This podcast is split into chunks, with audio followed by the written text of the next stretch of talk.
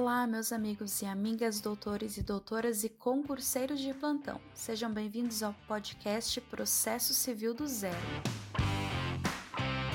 Como vocês estão? Tudo certo? Hoje iremos dar continuidade na matéria sobre os recursos no processo civil. Nosso tema hoje é agravo de instrumento descrito nos artigos 1015 ao 1020 do CPC. Bom, primeiramente vamos ler o que o CPC nos fala sobre o agravo de instrumento, no artigo 1015 cabe agravo de instrumento contra as decisões interlocutórias que versarem sobre tutelas provisórias, mérito do processo, rejeição de alegação de convenção de arbitragem, incidente de desconsideração da personalidade jurídica, rejeição do pedido de gratuidade da justiça ou acolhimento do pedido de sua revogação, exibição ou posse de documento ou coisa, exclusão de litisconsórcio, rejeição do pedido de limitação do litisconsórcio, admissão ou inadmissão de intervenção de terceiros, concessão, modificação ou revogação do efeito suspensivo aos embargos à execução, redistribuição do ônus da prova nos termos do artigo 376, inciso 1 do CPC,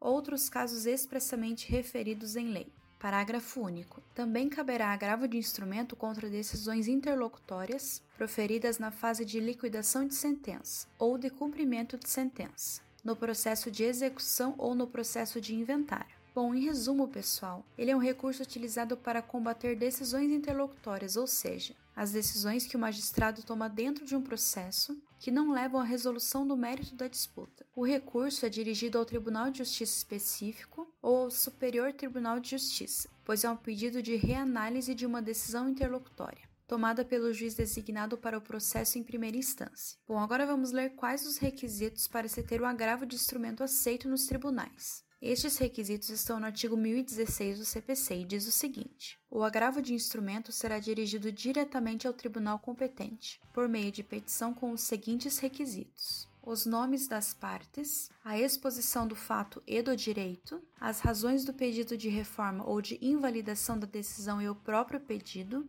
o nome e o endereço completo dos advogados constantes no processo. Bom, o artigo 1017 do CPC também fez com que novos documentos fossem pedidos para que o agravante entre com um recurso. É necessário a apresentação da petição inicial contestação, petição que definiu a decisão agravada. Referente ao prazo para a manifestação do tribunal em relação ao recurso de agravo, este é de 15 dias. Lembrando que nos casos onde a fazenda pública entra com agravo de instrumento, o prazo é dobrado. Lembrando que o agravo de instrumento não possui diretamente o efeito suspensivo. Entretanto, o julgador pode, conforme a necessidade, atribuir o efeito suspensivo ao recurso através de uma liminar. Então, pessoal, por hoje é isso. Eu espero que vocês tenham gostado. Deixem o seu curtir e compartilhem esse podcast com todos os seus amigos. Acompanhem também todos os nossos podcasts do Direito do Zero. E qualquer dúvida eu estou sempre à disposição em nossas páginas do Instagram, arroba processocivildozero.podcast ou arroba Karina Sanguanini. Até breve!